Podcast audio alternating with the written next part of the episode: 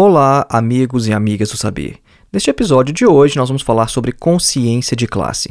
Este é um dos conceitos mais importantes do marxismo e a sua relevância é não apenas prática, mas também teórica. Isso porque esse conceito é uma das mais inovadoras perspectivas filosóficas do Marx. Porque, por toda a história da filosofia, a consciência geralmente se relacionava apenas a um indivíduo, de maneira isolada. Né? E isso fosse em relação ao objeto, ou então fosse em relação a si próprio, né? o que a gente chama de autoconsciência. É só a gente tentar lembrar lá do René Descartes, né, quando fazia ali as suas meditações, estava num quarto sozinho, até que ele chega àquela famosa conclusão do penso, logo existo. Né, o que era consciência para o Descartes? Bom, a consciência dele era a autoconsciência, consciência de si, né, ou então consciência de objetos, mas o Marx vai falar de uma coisa muito interessante que é consciência de classe. Né. Então, ou seja, o Marx ele vai atribuir consciência agora não apenas a seres individuados, né, a indivíduos, mas o Marx vai atribuir consciência a um sujeito coletivo, que é o proletariado.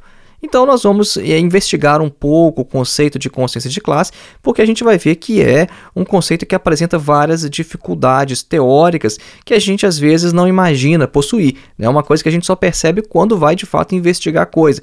Né? Parece que todo mundo sabe o que é consciência, o que é consciência de classe. Quando a gente fala aí no campo social, ah, aquele trabalhador não tem consciência de classe. É, mas a coisa é mais complexa e nesse episódio nós vamos discutir um pouco sobre isso. Né? E nós vamos nos apoiar principalmente nas reflexões do filósofo húngaro marxista Georg Lukács, que fez uma leitura bem interessante do conceito em Marx. Acompanhe.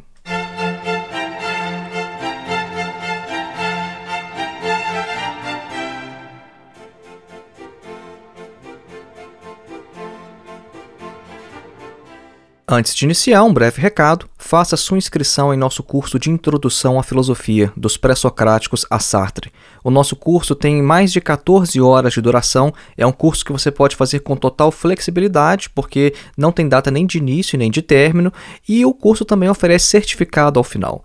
O nosso objetivo é colocar você em contato direto com alguns dos principais textos de toda a história da filosofia, de modo que os vídeos vão lhe preparar para ler textos do próprio Platão, Aristóteles, Sêneca, Marco Aurélio, eh, Santo Anselmo, São Tomás de Aquino, Descartes, Hegel, Kant, Marx e etc.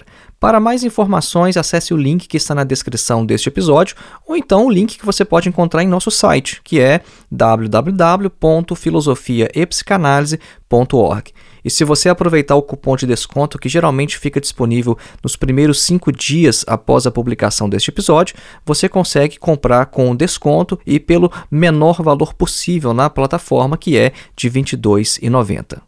E o nosso segundo e último recado é que você pode contribuir com este nosso trabalho através do Apoia-se. Nós temos um perfil e o link para o perfil também está na descrição deste episódio.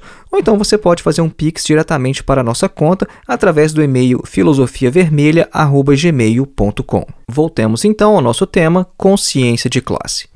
Uma incompreensão muito comum quando se fala de consciência de classe é confundir a consciência de classe propriamente dita como uma mera consciência de luta. Vejam bem, não é pelo fato de um operário entender, por exemplo, que uma greve pode aumentar os seus salários, que a gente pode dizer que esse operário tem consciência de classe. É, isso nos mostra que esse conceito é mais um daqueles que a gente acha que sabe do que se trata, mas só até o momento é que a gente precisa explicar esse conceito a alguém. Né? Isso nos lembra aquele exemplo clássico do filósofo Santo Agostinho, quando ele refletia sobre o tempo. O Santo Agostinho ele falou o seguinte, abre aspas, o que é, por conseguinte, o tempo? Se ninguém me perguntar, eu sei. Se eu quiser explicar a quem me fizer pergunta, já não sei. É, vejam só que interessante, né? O Santo Agostinho falando, olha, é, o tempo, né? A gente usa a, o, o conceito de tempo, né, na linguagem cotidiana, como se a gente soubesse do que está falando, e ninguém tem dificuldade nenhuma com isso. Agora pergunta para um filósofo o que é o tempo para ele tentar explicar. Aí surge uma dificuldade tremenda. Né? Por isso que o Santo Agostinho fala: ó, se ninguém me pergunta o que é o tempo, eu sei. Se alguém me perguntar, eu já não sei. E com consciência de classe é mais ou menos a mesma coisa. Né? A gente fala de consciência de classe para lá e para cá, a gente fala sobre isso o tempo todo. A gente às vezes acha que sabe até reconhecer quando o indivíduo tem consciência de classe ou não mas se a gente tiver que explicar, aí a gente vai ver que a coisa apresenta maiores dificuldades. Né? E quando a gente se debruça sobre os textos do Marx, a gente percebe que essa categoria ela apresenta mais nuances do que parece num primeiro momento. Agora, se o campo progressista, se o campo revolucionário, né, ali na política, ele se propõe a desenvolver a consciência de classe dos trabalhadores, então a gente precisa saber do que é que a gente está falando. A reflexão que a gente está apresentando aqui, ela pode ser encontrada em nosso livro Duvidar de Tudo, Ensaios de Filosofia e Psicanálise. Você também pode adquirir o nosso livro clicando no link que está na descrição deste episódio. Então vamos falar inicialmente sobre o ser do proletariado. Né? Vejam bem que a gente já está falando aqui numa linguagem filosófica, né? o que é o ser do proletariado. Né? O ser é um conceito filosófico, um conceito é, ontológico, e a gente quer falar agora sobre o ser do proletariado. E para isso a gente vai recorrer àqueles textos do Marx, né, nos quais o, o, Marx era mais filosófico, ele se ocupava mais diretamente né, com a filosofia. Melhor dizer assim, né, porque o Marx ele nunca deixou de ser filosófico. Né? Por mais que no Capital ele evite a terminologia filosófica, ele ainda é extremamente filosófico, mesmo em O Capital. Né? Mas é, nessas obras de juventude ele se expressava de forma mais aberta em termos filosóficos. Então vamos é, a um desses textos que é a Sagrada Família, né, no qual Marx e Engels eles estão afirmando algo interessante sobre a consciência de classe proletária. Em A Sagrada Família, Marx e Engels vão afirmar que a consciência de classe não se trata do que, abre aspas, este ou aquele proletário, ou até mesmo do que o proletariado inteiro pode imaginar de quando em vez como sua meta. Trata-se do que o proletariado é e do que ele será obrigado a fazer historicamente de acordo com seu ser sua meta e sua ação histórica se acham clara e irrevogavelmente predeterminadas por sua própria situação de vida e por toda a organização da sociedade burguesa atual. Fecha aspas. Eu quero chamar a atenção aqui nessa passagem para a distinção importante entre o que o proletariado pode às vezes imaginar ou então representar, né? no alemão eles usam o termo Vorstellen, né, como seu objetivo, por um lado, ou seja, o que o proletariado imagina e representa como seu objetivo, e do outro lado, o que ele é. Porque eles estão falando aqui, olha, o que será determinante na ação histórica do proletariado funda-se em seu próprio ser social e não naquilo que ele pensa sobre si mesmo. Né? E o Engels também ele vai fazer uma reflexão muito esclarecedora nesse sentido na exposição que ele faz em outra obra que é, é Ludwig Feuerbach e o fim da filosofia clássica alemã. Né? Nessa obra, o, o parceiro de Marx ele vai afirmar que para compreender a história, a gente precisa ir além da intenção consciente e dos motivos que levam os homens a agir. Né? Vejam só que interessante, então, esse texto do Engels que a gente vai ler agora, né, que está em Ludwig Feuerbach e o fim da filosofia clássica alemã. Abre aspas. As numerosas vontades individuais que operam na história produzem, na maior parte do tempo, resultados completamente diferentes daqueles desejados, frequentemente até opostos, e, por conseguinte, seus motivos têm igualmente uma importância apenas secundária para o resultado do conjunto. Por outro, restaria saber quais forças motrizes se escondem, por sua vez, atrás desses motivos. Quais são as causas históricas que, agindo na mente dos sujeitos agentes, transformam-se em tais motivos. Fecha aspas. Vejam só, e nesse trecho aqui, o Engels está falando o seguinte: olha, a gente tem um punhado de indivíduos na história que eles vão, na verdade, agir né, com uma determinada consciência, eles pensam que estão fazendo alguma coisa, só que essa consciência que eles têm, na verdade, é uma falsa consciência. Eles estão agindo determinados por outros motivos que a gente precisa investigar na história. O Engels ele está aqui de certa forma como um psicanalista do campo social. Ele está, de certa forma, antecipando uma ideia de um inconsciente, de uma motivação inconsciente para as nossas ações. A gente consegue encontrar já aqui uma relação com o que o Freud falaria né, algumas décadas depois. Esses motivos conscientes de que fala Engels são aqueles motivos que, para cada indivíduo da classe, são apresentados como justificativo, ou então como motivo imediato né, de sua ação. Eles são análogos ao que a psicanálise vai chamar de racionalização, no sentido de que são justificativas que encobrem algo mais fundamental que ainda permanece oculto, que não emerge à consciência. O Engels ele não nega que os homens atuem na história de forma consciente. Ele não nega isso. As pessoas de fato agem na história de forma consciente. Só que essa consciência é uma falsa consciência. E tem um outro uh, texto no qual isso vai ficar ainda mais claro, que na verdade é uma carta que ele escreveu a Franz Mehring, uma carta datada de 14 de julho de 1893. Ele afirma o seguinte, abre aspas, a ideologia é um processo que, de fato, é levado a cabo com consciência pelos chamados pensadores, mas com uma falsa consciência. As verdadeiras forças motrizes que os movem lhes permanecem ocultas. Fecha aspas. Isso vale também para o proletariado. O que o Marx entende por consciência de classe não é a mesma coisa que uma consciência psicológica de sua situação de classe. De modo que, em um sentido marxiano mais estrito, a gente não pode dizer, por exemplo, que um trabalhador ele tem consciência de classe apenas pelo fato de saber que é explorado. Ou seja, a consciência psicológica da opressão, embora seja um estágio importante para levar o proletário a lutar por sua emancipação, isso ainda não é o que Marx considera consciência de classe. No campo marxista, a reflexão mais relevante sobre o conceito de consciência de classe nos foi legada pelo filósofo húngaro Georg Lukács. O Lukács escreveu uma obra chamada História e Consciência de Classe, que foi publicada inicialmente em 1923, e nessa obra o Lukács vai afirmar que nenhuma classe social nas sociedades pré-capitalistas era capaz de desenvolver consciência de classe. E o motivo é que a base econômica dessas sociedades não era ainda tão evidente como no capitalismo, e ela acabava se confundindo com os estamentos e o sistema jurídico. Então nós vamos ver aqui como que o Lukács ele vai trabalhar em cima do conceito de consciência de classe esboçado pelo Marx, e ele vai mostrar o seguinte, olha, consciência de classe só é possível ao proletariado e na sociedade capitalista. Se a gente quiser falar sobre o feudalismo, por exemplo, não, lá não era possível ter consciência de classe. Lá a gente não podia falar que um servo tinha consciência de sua classe social. Não, ele podia ter consciência psicológica de que ele era oprimido, ele podia ter consciência psicológica de que quem que ele era ali na estratificação social. Agora, consciência de classe no sentido marxiano isso não era possível. Isso só surgiu com o capitalismo e só o proletariado é capaz de ter isso. Né? Então agora a gente vai entrar um pouco nas reflexões do Lukács, né, nas reflexões que ele apresenta nessa obra magistral, que é a obra que deixou o Lukács mais conhecido no campo marxista, e é uma obra que está ali é, na base da chamada escola de Frankfurt, né, do chamado marxismo ocidental. Então vejamos, a divisão de algumas sociedades antigas em castas, por exemplo, vai mostrar que os elementos econômicos eles se uniam a outros, tais como os políticos e os religiosos.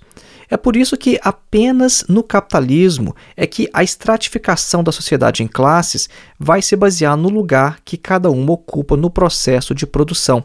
Muito embora essas classes pré-capitalistas elas não tenham desaparecido completamente com o surgimento do capital. É, ainda hoje a gente consegue detectar alguns de seus vestígios. Quando a gente fala, por exemplo, da pequena burguesia, bom, a pequena burguesia não é uma classe que surgiu com o capitalismo, não é uma classe pura do capitalismo, mas é um vestígio de uma classe social que vem de uma outra formação econômica. É por isso que o Lukács vai falar: olha, na sociedade capitalista, apenas burguesia e proletariado são classes puras. E isso se deve ao fato de que a sua existência e evolução baseiam-se exclusivamente no desenvolvimento do processo moderno de produção. As outras classes sociais, porque a gente tem várias classes sociais, né? O marxismo não afirma que tem só duas classes, né? Ou burguesia ou proletariado. Não, tem mais um monte de classes. Agora, classes puras que surgiram com o capitalismo são burguesia e proletariado, né? Só puras. Agora, as outras classes, elas como elas trazem em si resquícios dos modos de produção anteriores, essas outras classes elas são incapazes de perceber a sociedade atual em sua totalidade. E essas classes elas estão condenadas a desempenhar um papel subordinado na história, e elas nunca vão poder intervir efetivamente como fator de conservação ou então de progresso, ou então, em outras palavras, né, como classes exclusivamente reacionárias ou então revolucionárias. Como nós já citamos como exemplo, a pequena burguesia é uma dessas classes de caráter incerto e estéreo. Né? Então, o Marx afirma, por exemplo, lá no 18 Brumário de Napoleão Bonaparte, ele vai dizer que a pequena burguesia, enquanto classe de transição, em que os interesses das duas outras classes se enfraquecem simultaneamente, ela vai se sentir sempre acima da oposição de classes em geral. E ela sempre vai tentar harmonizar o conflito entre as classes principais. E assim como o campesinato também. Né? Essas classes elas não possuem perspectivas de transformação da sociedade como um todo. É por isso que a gente vê hoje né, aqueles indivíduos né, que são considerados como pequeno burgueses, eles acham, não, eu não vou nem para o lado do proletariado, é radical demais, mas eu também não defendo a burguesia, né, porque é muito injusto o sistema capitalista. Então ele se acha assim, flutuando, ele está no meio de tudo, ele não toma partido por nada é exatamente o que o Marx já falava. A pequena burguesia ela se sente acima da oposição do conflito de classes. Agora, não são apenas essas classes intermediárias que são incapazes de desenvolver consciência de classe. A própria burguesia também é incapaz de desenvolver consciência de classe. Muito embora ela seja, ao lado do proletariado, a outra única classe pura do capitalismo, a sua consciência ela encontra limites intransponíveis. É, a burguesia possui certamente consciência psicológica dos seus interesses de dominação, só que para que ela tivesse de fato consciência de classe, ela teria que deixar de considerar os fenômenos da sociedade a partir de seu próprio ponto de vista. Isso quer dizer, a burguesia ela é capaz de refletir com certa clareza sobre todos os problemas inerentes ao capital. Só que quando a solução desses problemas apontam para além do modo de produção capitalista, a consciência da burguesia ela se obscurece, ela se torna turva. A, a, barreira que faz da consciência de classe da burguesia uma falsa consciência é a situação de sua própria classe, de modo que os limites objetivos da produção capitalista é que vão determinar os limites de sua consciência. Isso quer dizer, a burguesia ela consegue ver os problemas, né? ela consegue ver os problemas do capitalismo. Ela vê, por exemplo, que o capitalismo entra em crise, ela percebe que é possível você fazer certos cálculos para dizer quando uma nova crise vai estourar. É por isso que quando a gente teve a crise de 2008, os grandes economistas burgueses foram todos correndo ler Marx, porque se lembraram, ah, de fato, né, tem aquele cara que fala sobre as crises do capitalismo, é o Marx, vamos ler as obras de Marx para a gente tentar entender o que está acontecendo e talvez tentar buscar alguma saída. Né? Agora, quando a solução está, na verdade, na superação do capitalismo, isso aí eles não podem aceitar, porque eles não querem um mundo no qual eles não serão classe dominante. É por isso que a burguesia ela tem limites em sua consciência, ou seja, os limites do próprio capitalismo vão determinar os limites da consciência de classe da burguesia. Então, a gente está chegando já perto de uma definição mais fechada, mais redonda, né, para uma definição mais completa do que é consciência de classe. Porque vejam, a gente já falou nesse episódio que consciência de classe não é consciência de que você é, domina, consciência de que você é dominado, consciência de é, a qual extrato social você pertence. Isso aí é uma consciência psicológica de situação de classe. No sentido marxiano, a gente está chegando perto então de entender o que é que está acontecendo. Nós vamos dar continuidade após uma breve pausa musical.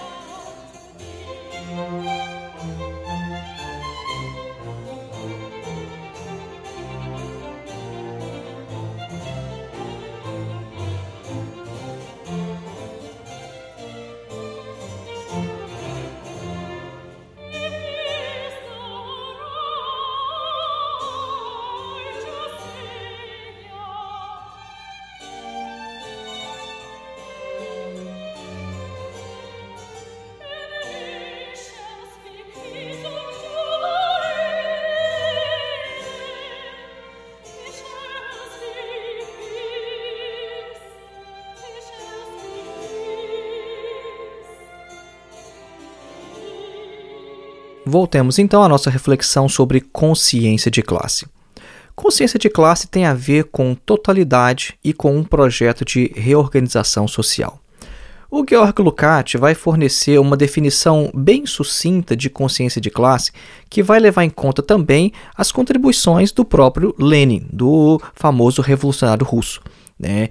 É, a consciência de classe ela seria o seguinte, abre aspas, a reação racional adequada que deve ser adjudicada a uma situação típica determinada no processo de produção. Fecha aspas. É uma definição extremamente sucinta e complicada até, né?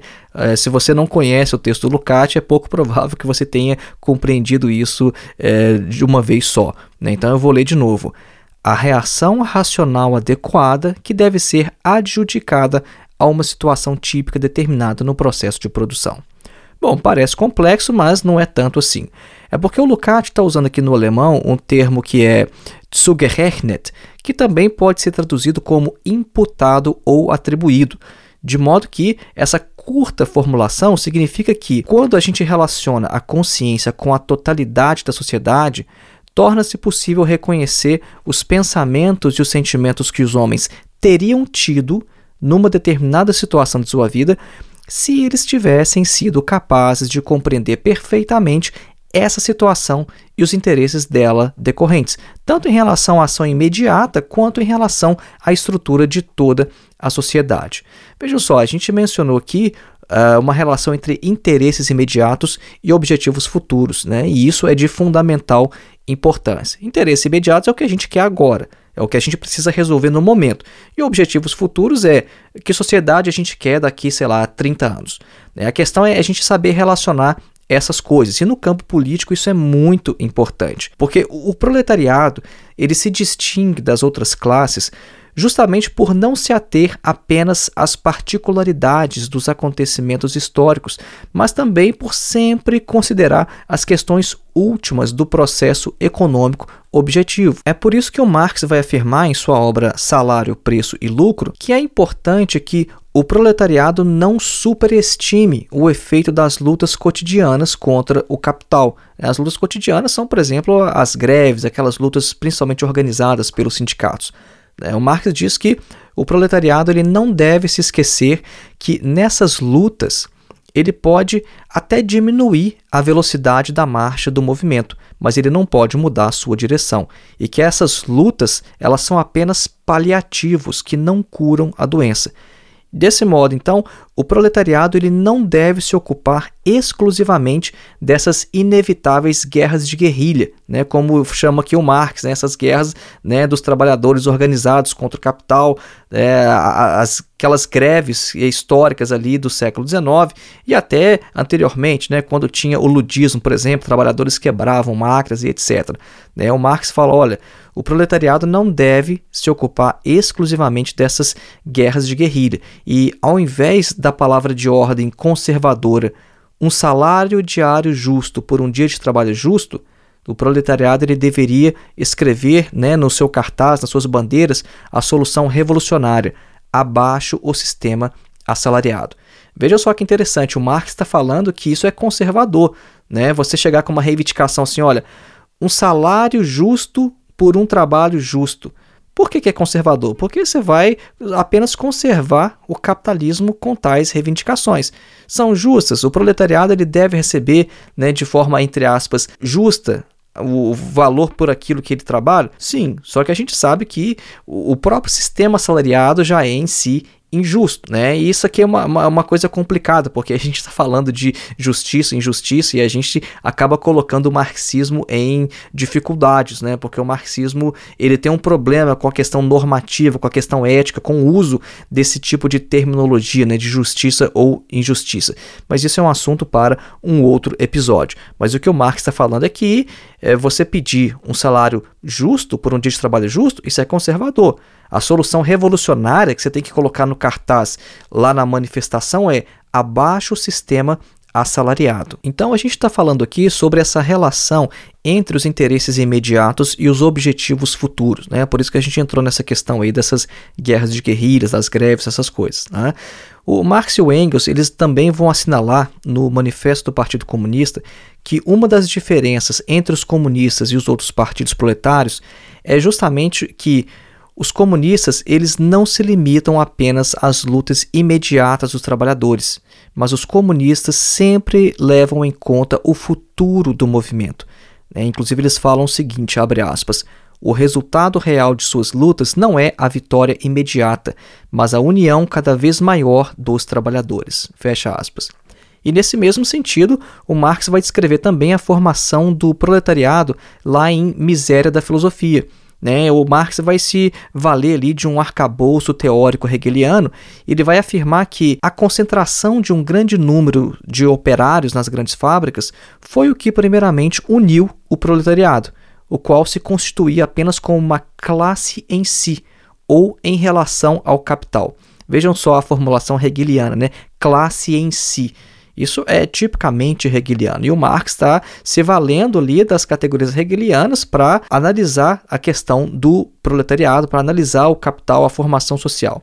Só que o Marx vai dizer que é necessário que o proletariado se torne uma classe para si mesmo, que ele eleve a necessidade econômica de sua luta de classe ao nível de uma vontade consciente, de uma consciência de classe ativa. Esse trecho também é bem interessante, a gente está só mencionando aqui, a gente não vai entrar a fundo e explicar isso aqui, mas é um texto muito interessante, é uma passagem muito legal, onde o Marx vai usar o conceito de classe em si e classe para si. No início do episódio, nós mencionamos que na história da filosofia, geralmente quando se fala em consciência, a gente está falando consciência de um indivíduo em relação ao objeto ou consciência de si mesmo, que é a autoconsciência. É, consciência na filosofia geralmente é meramente, às vezes, um estado mental, uma coisa que se passa ali na própria cabeça do indivíduo. Só que quando a gente fala de consciência de classe, essa consciência ela não tem um caráter meramente contemplativo.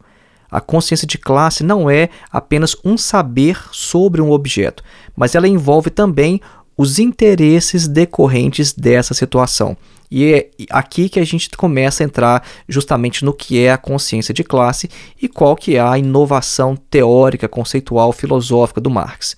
É, então, se burguesia e proletariado eles compartilham da mesma realidade objetiva, ou seja, eles vivem na mesma sociedade, no mesmo mundo, qual a diferença entre o ser social de cada uma dessas classes, de modo que só os despossuídos possam alcançar consciência de classe, mas não os exploradores, não os ricos. Bom, duas passagens da obra de Marx são fundamentais para a gente compreender esse aspecto. Na primeira passagem que eu quero é, mencionar aqui, é, isso vem da Introdução à Crítica da Filosofia do Direito de Hegel, o Marx afirma que a dissolução da ordem existente deriva do próprio Dasein, da própria existência do proletariado. Ele afirma o seguinte, literalmente abre aspas, quando o proletariado anuncia a dissolução da ordem mundial até então existente, exprime apenas o segredo de sua própria existência, pois ele é a dissolução efetiva dessa ordem mundial. Fecha aspas. E na segunda passagem que eu quero mencionar, é, essa passagem vem da obra A Sagrada Família, ele vai afirmar que a alienação atinge tanto a burguesia quanto o proletariado, mas ele traça essa distinção. Abre aspas. A classe possuidora e a classe do proletariado apresentam a mesma autoalienação humana. Mas a primeira sente-se à vontade e confirmada nessa autoalienação. Reconhece a alienação como seu próprio poder e possui nela a aparência de uma existência humana. A segunda se sente aniquilada na alienação, percebe nela sua impotência e a realidade de uma existência desumana. Fecha aspas. Vejam só, o Marx está falando que na sociedade capitalista a alienação atinge todo mundo. Só que a burguesia reconhece a alienação como seu próprio poder. Né? E ela possui nessa alienação uma aparência de existência humana. O proletariado não. Alienação para o proletariado significa aniquilamento e impotência. A questão é, já que não há diferença alguma na realidade social para ambas, ou seja, burguesia e proletariado, eles vivem na mesma sociedade e no mesmo mundo, né, no sentido de que nada tenha mudado nas condições objetivas de existência, o fundamental para uma mudança no ponto de vista de julgamento da classe diz respeito à categoria de mediação. É, essa aqui é uma categoria muito importante na filosofia hegeliana e principalmente para a gente compreender o Lukács, especialmente nessa fase né, dessa obra História e Consciência de Classe. O primeiro capítulo da minha dissertação de mestrado foi explicando essa categoria de mediação junto com a de totalidade. Mas isso não é um assunto para este episódio. Então a questão é que a realidade, em seu imediatismo, ela continua a mesma tanto para uma classe quanto para outra. Só que vai ser através da categoria de mediação que a realidade, que é simplesmente imediata, vai se tornar a verdadeira realidade objetiva para ambas as classes, né, burguesia e proletariado. E é assim que ela vai ser percebida como fundamentalmente distinta para cada uma delas. Isso vai se decorrer, por sua vez, do lugar que cada uma ocupa no processo econômico. Vejam só, o proletariado ele é obrigado a vender uma propriedade humana, que é a sua força de trabalho, como uma mercadoria, como uma coisa que lhe pertence, né? uma coisa que pode ser mensurada, calculada em horas ou então em termos de produtividade pela burguesia. É, essas características que para a burguesia são vistas como quantitativas, elas vão se tornar do ponto de vista do proletariado como qualitativas, porque vão envolver toda a sua existência física, mental e moral. Quando o trabalhador ele vende a sua força de trabalho, que é a única mercadoria que ele tem, e integra essa mercadoria a um sistema mecanizado e racionalizado que funciona independente dele, né? É só imaginar como é que funciona uma fábrica, né? Tudo automatizado e tá lá aquele trabalhador clássico numa linha de produção, tá ali vendendo a sua mercadoria força de trabalho e se integrando aquele processo, no qual ele não passa de uma engrenagem, né? Porque o, o trabalhador vai ser o quê? Vai ser um número uma estatística. Então, o proletariado ele acaba se integrando a si próprio nesse sistema porque a sua mercadoria, a sua força de trabalho é inseparável de sua própria existência. E aí, essa situação vai levar ao que o Lukács chama de autoconsciência da mercadoria, que vai ser um híbrido bizarro de humano e não humano. Vejam só, o que acontece é que o proletariado tem uma mercadoria que é chamada força de trabalho. É, agora, essa mercadoria força de trabalho não é uma coisa que o proletariado pode, tipo, pendurar lá numa vitrine, né, ir lá no mercado, pendurar num varal e colocar lá assim, olha, estou vendendo minha mercadoria força de trabalho. O capitalista que quiser comprar pode pagar aí é, 10 reais por hora para usar minha mercadoria. Não, a mercadoria força de trabalho é inseparável do próprio ser do proletariado. Quando o trabalhador então ele tem que vender essa mercadoria, a força de trabalho, lá vai o trabalhador todo inteiro, em completo, toda a sua pessoa para a fábrica. Quando o capitalista compra a força de trabalho, ele está comprando o operário como um todo. Ele está comprando o operário em sua totalidade. É, é por isso que a gente está falando que eh, não tem como separar essa mercadoria força de trabalho da própria existência do trabalhador. Agora vejam só que essa autoconsciência, né, que a gente acabou de falar dessa autoconsciência da mercadoria, ela ainda não é revolucionária. Vejam só, um, um escravo, por exemplo, ele não modifica a sua situação apenas por reconhecer o fato de sua própria escravidão, né? Não é porque o escravo chegou à conclusão, olha, é, eu sou um escravo, né? Existem pessoas livres, eu sou um escravo. Bom, se ele sabe isso, o que, é que mudou na realidade dele? Não mudou nada. Agora, a diferença entre o escravo, que tem consciência de sua escravidão, e o proletário, que tem a autoconsciência da mercadoria, é o fato de o autoconhecimento do proletariado trazer uma mudança estrutural objetiva no próprio objeto do conhecimento, porque abaixo dessa superfície mecanizada, coisificada, quantificada, né, que o, o, na qual o trabalhador foi tornado pelo capitalismo, abaixo disso jaz um núcleo vivo, qualitativo, uma relação entre homens. E uma vez que esse núcleo é revelado, é possível então reconhecer o caráter fetichista de toda e qualquer mercadoria, de modo que no proletariado vai se realizar a chamada identidade sujeito-objeto, que foi tão perseguida pelo idealismo alemão. É, vejam só que a gente está citando aqui de maneira bem resumida alguns dos temas que o Lukács vai trabalhar, então vocês estão percebendo que tem uma, um diálogo né, do Lukács não só com o Marx, né, mas também com todo o idealismo alemão. Então, o Lukács está usando categoria de totalidade, de categoria de mediação, está falando sobre a, a identidade sujeito-objeto, autoconsciência da mercadoria. Né, isso mostra como que o Lukács ele vai se basear nesse arcabouço teórico hegeliano para fazer uma reflexão muito original sobre a consciência de classe.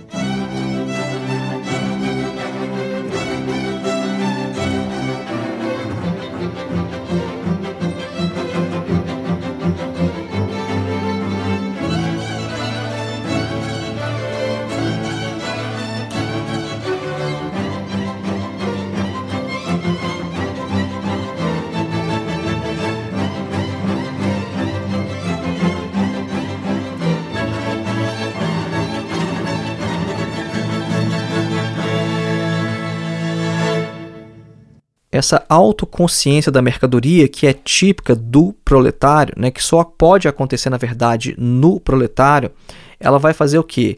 Ela vai destruir a forma reificada objetiva da sociedade de dentro para fora. Né? Lembra que a gente falou sobre a autoconsciência da mercadoria? Por que a autoconsciência da mercadoria? Quando a gente fala de mercadoria, sei lá, a gente fala é, da mercadoria que a gente vê nas lojas, né? Você vai numa loja, tem um tanto de mercadoria na loja, você escolhe uma para você comprar e leva para casa. Mas quando a gente está falando de autoconsciência da mercadoria, não é que você vai numa loja ali, numa loja é, chinesa ali, sabe? Aquelas lojas de, de, de dois reais, onde você, sei lá, você compra uma coisa de plástico, um brinquedo, um balde, né? E aquela, aquela mercadoria que você comprou, ela tem autoconsciência. Não. Não. A mercadoria que tem autoconsciência é o proletário, porque o proletário é uma mercadoria no capitalismo. Tá? Então é por isso que a gente está falando da autoconsciência da mercadoria. O proletário é uma mercadoria no capitalismo, mas ele é uma mercadoria que tem um núcleo vivo. Por mais que o capitalismo transforme numa uh, coisa que é mensurável, que é quantificável, abaixo daquilo ali jaz um núcleo vivo. E esse núcleo vivo, ele pensa, ele tem consciência. E quando ele toma consciência disso, ele tem consciência que ele é uma mercadoria, ele entende qual que é a realidade de todas as mercadorias no capitalismo. Ele conhece o próprio sistema capitalista como um todo. É por isso que a autoconsciência da mercadoria é uma consciência de como toda a sociedade capitalista está organizada. Então, o trabalhador, como proprietário dessa mercadoria chamada força de trabalho, ele é transformado por essa autoconsciência, né, junto com toda a sua classe, em uma força revolucionária de modo que as leis parciais de sistemas fechados do mundo capitalista, que são baseados na técnica e em uma racionalidade puramente instrumental, elas vão abrir caminho agora para uma escolha consciente de outras leis que não vão ser mais individuais, mas coletivas. Isso é, o ato de consciência destrói a forma de objetividade de seus próprios objetos. Então, para a gente resumir aqui, algumas partes foram um pouco mais complexas e isso é característico do próprio texto do Lukács. Né? Nós avisamos que esta é uma reflexão mais densa, uma reflexão que envolve Hegel, idealismo alemão. Então, obviamente, quando a gente fala de Hegel, a gente pode esperar coisas mais densas. Né? Mas, para a gente resumir aqui, então, um proletariado consciente é aquele que sabe de sua missão histórica enquanto classe. É, se você achou tudo mais nesse episódio complexo de entender, grave só isso. Um proletariado consciente é aquele que sabe de sua missão histórica enquanto classe. Vejam que a gente está falando de uma coisa muito interessante aqui que é missão histórica. Você, como trabalhador, você sabe qual a sua missão histórica? O que você tem que fazer enquanto proletário? É isso que está envolvido na consciência de classe. Agora, a questão é que compreender o curso da história com todas as suas interconexões, a sua relação com o presente, com os próximos desdobramentos, isso não é tarefa trivial. E por isso não é de se esperar que todo operário combativo, ou então todo grevista, ou então que todo lutador social atinja esse nível de consciência. É, certamente não há revolução sem uma disposição, então uma consciência de luta. Mas sem consciência de classe é impossível ir além e saltar né, do que o Marx chamava do reino da necessidade para o reino da liberdade. E é por essa razão que alguns teóricos do marxismo, tais como o Karl Kautsky, o Vladimir Lenin e o Georg Lukács, eles perceberam que a consciência de classe ela deve ser imputada ou atribuída, ou seja, trazida de fora da classe operária para dentro. E aqui é que a organização revolucionária vai desempenhar um papel essencial. Durante esse episódio, a gente até mencionou né, aquele trecho do Lukács, aquela, aquela formulação bem curtinha, né, que a consciência de classe ela é adjudicada. Né, a gente até falou que no alemão é zugerechnet. Então, nesse trecho ali, o Lukács estava se apoiando em Lenin, e Lenin, por sua vez, se apoiou em Kautsky, né, no sentido de que a consciência de classe ela é trazida de fora da classe operária para dentro. E é por isso que, segundo Lenin, você precisa ter uma organização de revolucionários profissionais. Porque se os trabalhadores ficarem unicamente fazendo greve, bom, a gente viu que o Marx acha que isso é conservador. Não que não deva ser feito, né? A questão não é essa. É que se você ficar unicamente pedindo melhores salários, você nunca vai ultrapassar o próprio capitalismo. Você vai querer lutar dentro dos marcos do próprio capitalismo e, nessa perspectiva, é sim conservador. Né? Agora, isso não quer dizer que essas lutas, né, que greves não devam ser fomentadas. Muito pelo contrário. O Marx vai dizer tem que fazer luta o tempo inteiro, tem que fazer greve o tempo todo. Agora, a gente só não pode parar nas greves e não fazer nada mais do que as greves. É por isso que é necessário, então, que a consciência seja trazida de fora da classe operária para dentro da classe operária, que os operários, então, compreendam a sua missão histórica, que é superar a sociedade capitalista. Então é isso que basicamente está envolvido em consciência de classe, mais uma vez, não é saber que eu sou explorado, é saber o que é que eu tenho que fazer já que eu sou explorado, já que o meu ser social me classifica, me define como um proletário. Foi esse aí o nosso episódio de hoje. Lembrando mais uma vez, faça a sua inscrição em nosso curso de introdução à filosofia.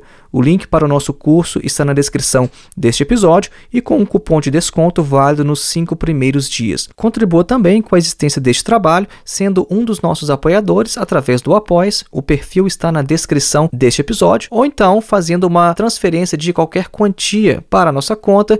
O Pix é filosofiavermelha.gmail.com. Um grande abraço e até o próximo episódio.